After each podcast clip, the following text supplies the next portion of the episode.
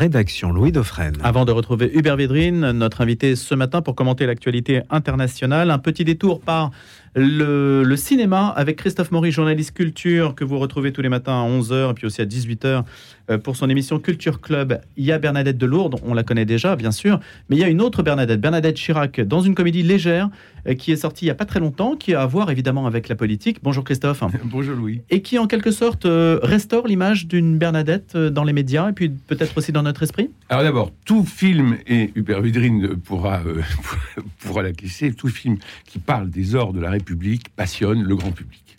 On a eu Le Bon Pouvoir euh, avec Trintignant, on a eu Quai d'Orsay avec euh, de Tavernier, et puis dans le passé, on avait même le Président avec Jean Gabin. Dès qu'on parle de politique au cinéma, dès qu'il y a une fiction de, de, politique française, ça marche. Ça passionne le public. Alors là, de quoi s'agit-il? Il, s'agit de Bernadette Chirac. Alors Bernadette Chirac, euh, elle est caricaturale, mais elle n'est pas caricaturée. Et finalement, le film est tout à sa gloire. Et on sort de là en disant Bernie Forever parce que le casting est parfait, bien que Michel Villermoz soit trop caricatural, à mon avis, dans le personnage de Jacques Chirac, mais Catherine Deneuve, Catherine Deneuve, première dame de France du cinéma, il faut le dire, du cinéma français, elle exprime tout en silence, l'ennui, la jalousie, la revanche, les valeurs, tout ce qu'elle a, tout passe sur son visage sans qu'elle puisse l'exprimer. Alors des personnages connus comme Sarkozy ou Villepin en prennent plein leur grade, Sarah Giraudot en Claude Chirac je, l'ai trouvée tout à fait crédible et tout à fait, tout à fait passionnante et charmante. Alors, nous parlerons aujourd'hui même dans Culture Club à 11h et puis c'est repris à 18h30 et à minuit avec mes chroniqueurs Marie-Noël Tranchant, Dominique Borde et Bernard Medioni. Et vous écouterez des points de vue assez contrastés, à mon avis, et ça risque d'être passionnant. Ah, Alors, un, mot, Christophe, elle apparaît comme une femme politique? À certains égards. Hein. Elle, euh, elle, intervient dans le jeu? Elle apparaît comme. Sur la dissolution de l'Assemblée, par exemple? Ah oui, oui, elle, s'oppose complètement à la hmm. dissolution de l'Assemblée, de sorte que lorsqu'elle croisera euh, Villepin dans, les couloirs de l'Élysée, elle l'appellera le stratège, ironiquement. Euh, bon, euh, on la prend pour la tortue, parce que Chirac lui offre une tortue. Alors sur, son, sur sa veste, elle, a toujours une tortue, ce qui, est assez drôle. Mais, encore une fois, elle n'est pas, elle n'est pas caricaturée. Elle est, et puis, on, on, est, on est sous le charme de Catherine Deneuve. Eh bien, c'est à vivre donc tout à l'heure. Culture Club à partir de 11h avec vous, Christophe Maury, avec ce zoom sur ce film qui est sorti donc il n'y a pas longtemps, Bernadette de Léa Domenac, euh, que vous ausculterez avec vos chroniqueurs. Merci Christophe. Merci, oui. Radio Notre-Dame. Bonne journée. Louis Dauphren. Hubert Védrine, nous reprenons notre discussion avec vous, ancien ministre des Affaires étrangères. Alors c'est vrai que les ors de la République, euh, la passion du pouvoir, euh, ça attire encore beaucoup les Français, ça aimante encore l'esprit des Français. Ça fait peut-être espérer sur notre classe politique, non Vous qui êtes un petit peu parfois euh, décontenancé, voire attristé?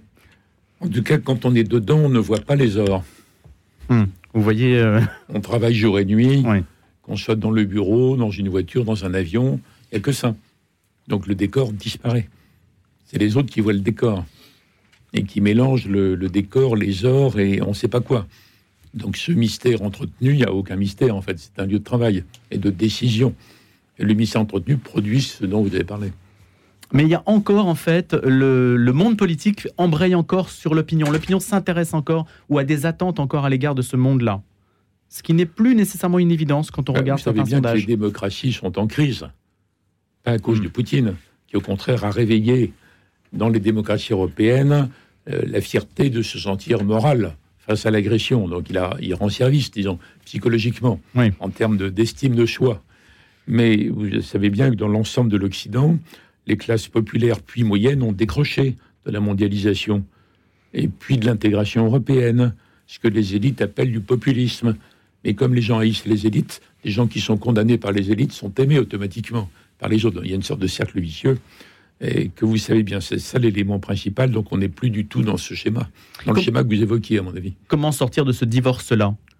Il faudrait recrédibiliser la, le rôle des politiques, le rôle de la décision politique, le rôle du temps, ne plus aller jamais, que les dirigeants n'aillent plus jamais dans, la dans des débats d'information continue, qui soient indifférents à ce qui se dit dans les réseaux. Vous voyez, il faudrait une sorte de courage de romain antique euh, qui est difficilement transposable dans l'ère d'Internet. Mais il faudrait ça. Sinon, c'est un cercle vicieux. Et plus on court derrière euh, la, le rejet viscéral de la démocratie représentative, en multipliant les titres de démocratie participative, on risque d'achever la démocratie représentative et pas de la requinquer. Il faudrait faire ça. Alors que la démocratie directe, c'est hyper dangereux puisqu'on pourrait décider chaque minute en étant consulté sur un portable Oui. de n'importe quoi. Est-ce que vous rétablissez la peine de mort? Oui, il y a eu un crime atroce hier, toc, clic, je rétablis. Le lendemain, est-ce que vous confirmez? Non, je ne sais pas ce qui m'a pris, je suis en été totalement contre, j'abolis. Les impôts, ah ben, on est le pays le plus imposé au monde, il faut baisser. Le budget des hôpitaux, ben, il faut le tripler. Donc c'est ça la démocratie directe, technologiquement possible. C'est une dictature monstrueuse, sans visage. Et on peut même pas tuer le tyran, parce que le tyran, c'est tout le monde. Donc il faut absolument réhabiliter les formes classiques de démocratie. Ça suppose un- une, force des reins. hein.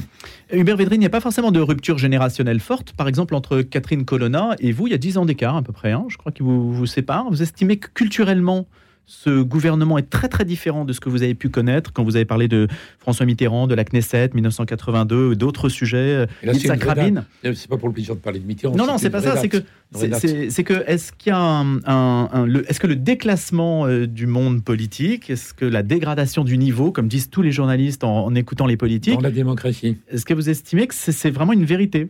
Oui. Mais j'ai pas lié aux gens. hein. Bah oui, mais enfin, c'est quand même les gens qui les, parlent. gens, les gens sont les sous-produits et les victimes de ça.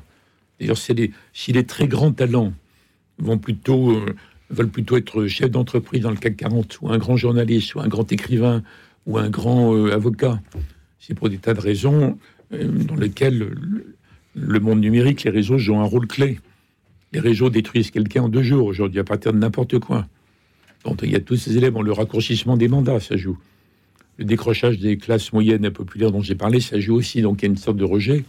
Et aujourd'hui, moi, j'ai beaucoup d'indulgence, même quand je suis pas d'accord du tout avec certaines décisions, j'ai une énorme indulgence confraternelle parce que j'ai passé euh, quand même, non pas 20 ans dans la plus 20 ans dans le pouvoir.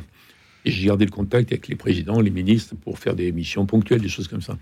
Et je veux pas être remis dans la marmite aux sorcières. Bon. Donc j'ai une très grande indulgence, même quand je suis pas d'accord. C'est un vrai problème Oui. des démocraties. Des démocraties. Regardez les États-Unis. Il y a deux pays qui se haïssent maintenant. Regardez les, ce qu'on appelle les extrêmes. C'est, encore une fois, ça sert à rien de les, les insulter comme étant populistes. les- ils se nourrissent de ça. C'est comme l'approche moraliste du Le Penisme les a fait monter de 15 à 40, en gros, de 15 à 37. Marine Le Pen à l'Élysée, c'est possible? Euh, c'est quand on regarde les chiffres d'aujourd'hui, oui, c'est possible. oui. Personne ne va dire que c'est sûr, ni etc. Mais personne ne peut démontrer que c'est impossible à ce stade. En fait, c'est dans longtemps l'élection. Il peut se passer des tas de choses. Est-ce que vous avez un point de vue sur le discours du pape François sur les migrants? Alors, moi, je suis impressionné par le, le pape comme stratège politique. Alors, on me dit, mais c'est un pape, c'est pas un stratège politique. C'est pas vrai. D'ailleurs, Jean-Paul II était aussi un grand politique. Et j'ai l'impression que le pape François, issu lui-même d'un pays qui était construit que par l'immigration, parce que pour le coup, les occupants d'avant avaient tous été exterminés. Bon, les Argentins n'y peuvent rien, mais c'est un pays qui s'est fait avec l'immigration italienne, essentiellement. Donc, pour lui, l'immigration est une presque une, bénédiction. normale, Hmm. plus une bénédiction. Et on a l'impression qu'il joue l'avenir de l'Église euh, en Afrique et en, en Amérique latine. Donc il est en guerre contre les évangélistes, un petit peu les islamistes, mais, mais et que l'Europe, il a fait une croix dessus, en fait. Je dis ça brutalement. C'est le sentiment que vous avez. c'est l'impression, mais je veux pas heurter des, Non, des non, gens qui êtes- écoutent, qui seraient sincèrement choqués. Mais vous voyez, par exemple, qui veut pas faire de voyage en Europe. Donc c'est le contraire de Jean-Paul II sur ce plan. Donc on peut être pour ou contre, mais c'est une logique de stratège à long terme. Et bien en tant que stratège, compte tenu du fait que la, les pressions migratoires vont énormément augmenter partout, parce que c'est beaucoup plus facile que dans, dans le monde d'avant, euh, il ne devrait pas simplement aller euh, à Marseille, il- pas en France. Vous vous rappelez Oui. C'est une, erreur de protocole diplomatique, selon vous? Non, c'est pas une question de protocole. Il ne veut pas faire des voyages en Europe. Donc, s'il va dans un pays, il sera obligé de faire le tour. Donc, il ne veut pas. Se borner à appeler à l'asile en donnant l'impression qu'il appelle à un asile inconditionnel. Il y a des nuances dans son propos, je sais bien, mais je trouve qu'il compléterait heureusement ça en allant en Afrique, en allant sermonner, c'est le cas de le dire, les gouvernements africains qui sont incapables de faire des sociétés dans lesquelles les gens les plus jeunes et les plus dynamiques ont envie de rester. Donc, ils partent, ils donnent entre 5 et 10 000 euros aux passeurs. Ils vont jusqu'au bord de la Méditerranée. Les passeurs mettent délibérément des femmes et des enfants dans chaque barque. Et après, ils les envoient en mer. Ils préviennent les ONG italiennes. C'est un cercle vicieux. Donc, il faudra, à la fin des fins, que euh, la droite dure comprenne qu'on a besoin de gens. C'est ce qu'on appelle les métiers en tension dans les discussions actuelles. Il y a des pans entiers des sociétés Mhm. européennes qui ne peuvent pas fonctionner sans des immigrés qui viennent pour travailler. Et qu'une partie de la gauche généreuse, ou des, disons des, des courants, des mouvements catholiques généreux, fondamentalement, comprennent que le monde entier ne relève pas de l'asile. Donc il faut distinguer le droit d'asile qu'il faut absolument préserver, mais qui est aujourd'hui totalement détour- presque totalement détourné, Dévoyé. sauver, Mhm. dévoyé, et négocier entre les pays de départ, de transit et d'arrivée des quotas par métier pour l'immigration légale dont on a besoin. Alors je trouve que le pape, bon, je respecte immensément et je, je reconnais son rôle, mais il, il serait très utile s'il faisait ça aussi. Vous voyez, du côté des pays de départ. Hubert Védrine, j'ai oublié de vous poser la question tout à l'heure sur le, euh, à partir de ce qui se passe en Israël, la réaction de la France insoumise et ce que ça provoque comme tumulte à gauche. Est-ce qu'à votre avis, la gauche va éclater sous l'effet de la bombe du Hamas? D'ailleurs, moi je dis pas la gauche pour parler de la NUPES. hein. C'est une partie de la gauche, c'est la partie qui a émergé, mais il y a, il y a une sorte, y a toute une autre gauche orpheline qui représente encore des gens comme Hollande ou Cazeneuve ou quelques autres, vous voyez. Donc c'est pas de la gauche. Édouard Philippe, tout ça? Non, Édouard Philippe, il est issu du macronisme. C'est un centriste. Alors, euh, je mais vois qu'il est hyper Où vous mettez-vous à gauche, euh, Attendez, non, c'est pas, c'est pas le sujet. Le, le- l'autre sujet. Là, à mon avis, ça peut faire, ça peut contribuer à accélérer l'éclatement de la Nupes. Je sais pas si vous dites Nupes ou Nup. Bon, Peu importe. Vous dites comment vous? Bah, je dis C'est quoi NUPES. Allez. Ça peut accélérer l'éclatement, ce qui ne gêne pas Mélenchon, parce qu'on voit qu'il veut se présenter sous ses propres couleurs. Mais je suis pas sûr que ça affaiblisse beaucoup Mélenchon dans sa base même, parce que dans sa base même, il y a énormément de Français d'origine maghrébine, par exemple, qui évidemment sont, trouvent atroce les, ce que fait le Hamas. hein. À mon avis, il n'y a pas de doute là-dessus. On doit- une petite minorité de, de fanatiques, mais ils sont tellement révoltés par la politique israélienne, par la complicité occidentale, etc., etc., que euh, doivent se retrouver dans ce que dit Mélenchon. Alors, il manque quand même un peu d'humanité dans ce que dit Mélenchon, je parle pas par rapport à nous. Hum. On ne peut pas accepter ce qu'il dit, mais par rapport à sa base. Donc, je ne suis pas sûr qu'il sera affaibli euh, à sa base, mais sur la NUPES, oui. Je suis d'accord avec le sens de votre question. Qui peut re- reprendre une gauche de gouvernement? Est-ce qu'il y a aujourd'hui un profil sur la gauche de gouvernement? Ben, on verra. pour éviter le cirque politique dans lequel on est et que vous dénoncez, parce que vous n'aimez pas le cirque politique médiatico-politique. Non, c'est pas que j'aime pas, peu importe que je l'aime ou pas. enfin, vous le trouvez affligeant. Je, je- je constate que ça rend les démocraties ingouvernables. On a besoin d'être gouverné quand même. Donc il y a un vrai risque pour la démocratie. Et le vrai risque, je le répète, c'est pas les autocrates, c'est pas les Chinois, les Russes, etc. Peut-être les islamistes parce qu'ils sont présents dans toutes les banlieues d'Europe. Ça d'accord. Mais le vrai risque, il est interne. Donc le cirque est mauvais en ce sens.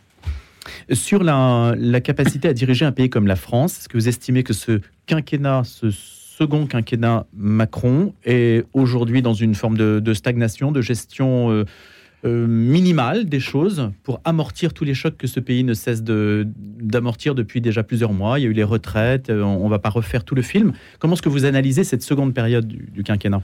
Je ne fais jamais de commentaires de politique intérieure. Bah, C'est de la politique extérieure quand Emmanuel Macron va voir Olaf Scholz, par exemple, sur le couple franco-allemand. Non, mais vous, le, vous me posez une question de politique intérieure. Je ne fais pas de commentaires. Comme je vous l'ai dit, même quand je ne suis pas d'accord, je suis compréhensif Mhm. et indulgent, plein d'empathie. Et je m'inquiète simplement de voir, mais c'est pas lié au président actuel, ça, que ce pays a tellement de mal à s'adapter, tellement de mal à faire des réformes banales. Regardez l'affaire des retraites. Les retraites. La bataille géante qui a eu lieu pour déplacer de deux ans alors que la plupart des autres pays d'Europe, ils parlent de 65, 66, 67. Je ne parle pas de jugement. Les gens qui combattent, euh, ils ont des tas de raisons à eux, et puis c'est émouvant quand on lit les, reportages. Mais il n'empêche qu'il y a une différence extraordinaire entre la France et les autres pays d'Europe. Donc la France a un problème d'adaptation en général. Alors c'est peut-être cruel, la mondialisation est peut-être trop brutale, elle a été menée trop brutalement, ça c'est vrai. Il n'empêche qu'il y a des pays qui s'adaptent plus facilement que d'autres. Ils ont des problèmes énormes. L'Allemagne a des problèmes énormes parce que son, tout son modèle est remis en cause par les événements en Ukraine, ailleurs, etc. etc. Il n'empêche que gouverner la France, c'est quand même spécial. hein. Alors, si on passe sur la rencontre Scholz-Macron, est-ce qu'aujourd'hui, le couple franco-allemand, qui reste une image forte de l'époque euh, Mitterrand-Kohl, est-ce qu'aujourd'hui, il y a une déclinaison euh, que Mais vous voyez? un- encore un terme que je suggère d'abandonner. Hum, Il n'y a plus de couple franco-allemand depuis la réunification. Donc depuis le départ de Kohl et Mitterrand. Alors, on peut parler de couple, qui est un terme un peu ridiculement sentimental, enfin bon, admettons, sauf si c'était un couple moteur, comme on dit en physique. Et la façon dont c'était employé, on peut en parler pour De Gaulle, Adenauer, c'est pas du tout vrai après la guerre, hein. parce que pendant des années et des années, les Américains essaient de tordre le bras des Français de l'époque pour qu'ils acceptent l'entrée de l'Allemagne dans l'OTAN. Donc c'est l'OTAN qui est censé nous protéger des menaces staliniennes. Vous voyez, le couple, ça démarre plutôt euh, Ça démarre plus tard. un Hum. peu à la fin de la quatrième, et ça surtout De Gaulle, Adenauer. OK Giscard Schmitt, En fait, c'est bien. 20 ans de l'histoire. Mitterrand, avant la réunification. Mm. Donc moi, je dis depuis très longtemps, on peut contester, mais c'est mon avis. Je l'ai vécu de l'intérieur. J'ai dû participer à 115 rencontres Kohl-Mitterrand. Vous vous rendez compte? Ça fait toute une vie. Et après, j'ai connu Chirac, Schröder, Jospin. Donc il n'y a plus de couple. Les Allemands n'en voient plus la nécessité. Ils n'emploient d'ailleurs jamais le terme. Schröder, c'est jamais. Madame Merkel uniquement quand elle passait à Paris. Euh, chancelier Scholz, pas du tout. Donc est-ce que c'est un drame? Non, c'est pas un drame, c'est la réalité des choses. Est-ce que ça veut dire qu'on peut pas s'entendre avec les Allemands? Non, non.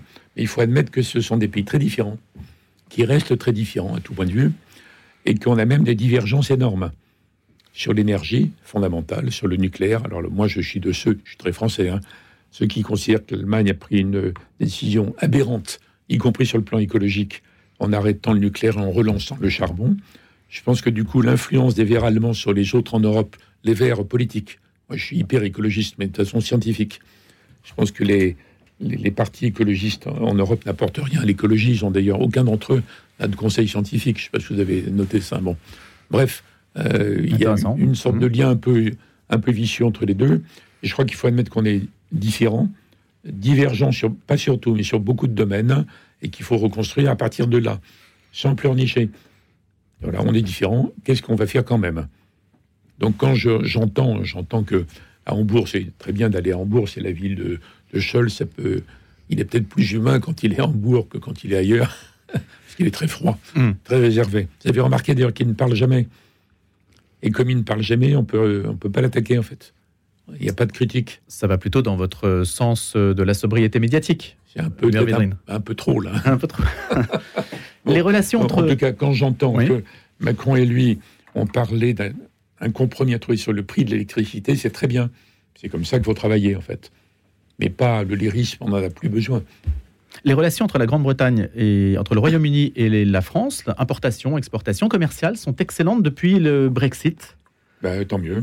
Non, pas, tant mieux Brexit, mais tant mieux qu'elle soit restée bonne. D'ailleurs, je pense qu'il faut, avec la Grande-Bretagne, garder le maximum de relations. Toutes les relations possibles et imaginables, même s'ils sont plus dans l'Union. Et je me réjouis beaucoup du, du retour de cette idée, de vieille idée de Mitterrand, mais qu'il avait lui-même torpillée en la lançant trop tôt, qui l'idée de la Confédération européenne. Et il l'avait lancée, mais il avait mis l'URSS pour aider Gorbatchev à l'époque. Mais l'idée qu'il a sur un pied d'égalité politique, tous les pays d'Europe, dans l'Union ou pas, c'est une très bonne idée. Donc c'était relancé il y a quelques années, deux, trois ans, deux ans, je crois, par les Italiens Enrico Letta et Mario Draghi, qui en ont parlé au président Macron, qui l'a repris, qui a négocié avec Scholz. Ils ont changé le nom. C'est la communauté politique européenne, que vos confrères négligent à tort. Quelle que différence avec l'Union ben, il n'y a pas que l'Union, justement. Il n'y a pas que l'Union, il y a tous les pays d'Europe. Donc, c'est-à-dire plus large sur l'OCDE, par exemple, sur un a- modèle plus large. Non, au CDE, il y a des pays qui ne sont pas en Europe. Mhm. Non, la communauté politique européenne, il y a tous les pays d'Europe et que les pays d'Europe. Donc c'est le seul rendez-vous, il y a tout ça. Donc, il n'y a pas la Turquie, par exemple Si, il y a la Turquie. Euh, C'est au sens, c'est pas l'Union justement. Mhm. Il y a la Grande-Bretagne. Plus vaste. Et il peut y avoir des pays euh, neutres, des pays candidats, les pays des Balkans occidentaux qui ne sont pas rentrés maintenant, pas encore. L'Ukraine qui rentrera peut-être un jour, même si les promesses, sous le coup de l'émotion légitime, sont en général intenables. Bon, donc c'est très bien. Ça, c'est un élément de progrès. Mais c'est comme ça qu'il faut prendre le franco-allemand en disant Ok, on a compris, qu'est-ce qu'on fait quand même ensemble? Qu'est-ce que les autres Européens ont besoin que l'on fasse ensemble? Ça, c'est la bonne approche. La guerre en Ukraine. Hubert Védrine, la guerre en Ukraine, qui va craquer le premier? Est-ce qu'il y en a un? Est-ce qu'il y en a un des deux Et la guerre d'usure profite à qui? L'enlisement euh, l'enlisement est probable. hein. L'attaque de Poutine a échoué. Il a tout raté. Il a, il, a, il a échoué à prendre le contrôle de l'Ukraine en général. Il a réveillé l'esprit de défense en Europe dans le temps. Il a perdu un million ou plus de, de- de Russes modernes. Il s'est mis dans la main de la Chine. Enfin, c'est l'échec du, du point Un de vue- million? Plus d'un million, dit-on. J'en sais, je sais pas comment on calcule, mais j'ai lu plus d'un million. Bon, le- ce qu'il a fait par rapport à l'Ukraine est horrible sur le plan humain pour les Ukrainiens, mais sur le plan russe, c'est une catastrophe. Il a déclassé son pays pour une génération. Alors, il a raté le coup. Les Ukrainiens n'arrivent pas à contre-attaquer. Comme ils ont une peur bleue du retour de Trump, ils essaient d'avoir le maximum d'armes et de soutien avant. maintenant. D'où les demandes, d'où les campagnes périodiques. On a besoin de F-16 tout de suite, demain. Bon, la pression monte. Mais Biden n'a pas changé de ligne depuis le début. On fera tout pour que Poutine ne puisse pas gagner en Ukraine. Il ne gagnera pas. Mais pas plus d'engagement. Mais on ne se laisse pas prendre dans l'engrenage, disons, à la polonaise, contre la Russie. Je me demande si les Ukrainiens vont pas essayer de forcer la main des Américains pour aller plus loin. Parce que si vous êtes à la place de Zelensky, qui fait des campagnes euh, très bien conçues, puis là, il a un courage magnifique, un vrai talent, etc. Mais ça marche moins bien qu'avant, quand même. Moins bien qu'avant, y compris aux États-Unis. Donc, il craint énormément, le, pas l'élection de novembre, mais tout ce qui se passe avant. Et on, est déjà pour, euh, sur beaucoup de conflits dans l'anticipation de l'élection américaine et Oui. de ceux qui vont jouer le retour de Trump ou l'inverse. Donc il y a plein de décisions entre maintenant et novembre qui vont s'expliquer comme ça, y compris de la part des Ukrainiens. Mais je ne crois pas une, une victoire nette d'un camp ou d'un autre. Je crois un enlisement qui ne déboucherait pas forcément sur une négociation, en tout cas pas directe, et encore moins sur une solution. Aux affaires, vous auriez livré les canons César à l'Ukraine? Mais je veux pas, euh, on peut pas jouer comme ça dans les. Non Est-ce que ça ne veut pas dire qu'on est belligérant automatiquement? Alors, je pose la question Ah de non, cette façon. non, non, non. À partir du moment où vous Non, donnez les armes, vous n'êtes Non. pas belligérant. Ça, ce serait de la propagande russe. ça. Dernière question et réponse rapide, Hubert Védrine. L'Arménie, pays oublié. Vous avez un mot là-dessus? Non, il ne faut pas oublier l'Arménie. Mais autant les Arméniens, je crois, je me permets de le dire, même si eux-mêmes ont leur propre calvaire, hein, ont eu tort de, quand ils étaient en position de force il y a une vingtaine d'années, de ne pas jouer une sorte de deal avec euh, l'Azerbaïdjan, Mhm. avec les deux enclaves symétriques, et de se- de s'en remettre uniquement à la Russie. C'est une erreur terrible. Mais oublions ça. Maintenant, le Haut-Karabakh, c'est fini. hein, mais il faut aider l'Arménie. Accueillir les nouveaux réfugiés, aider l'Arménie à ce qu'elle redevienne attractive Merci. pour tous les Arméniens qui sont partis de l'Arménie. faut- Ça, c'est un bel objectif. Merci beaucoup Hubert Védrine de nous avoir consacré du temps pour commenter l'actualité et je renvoie à une vision du monde parue aux élections aux éditions bouquins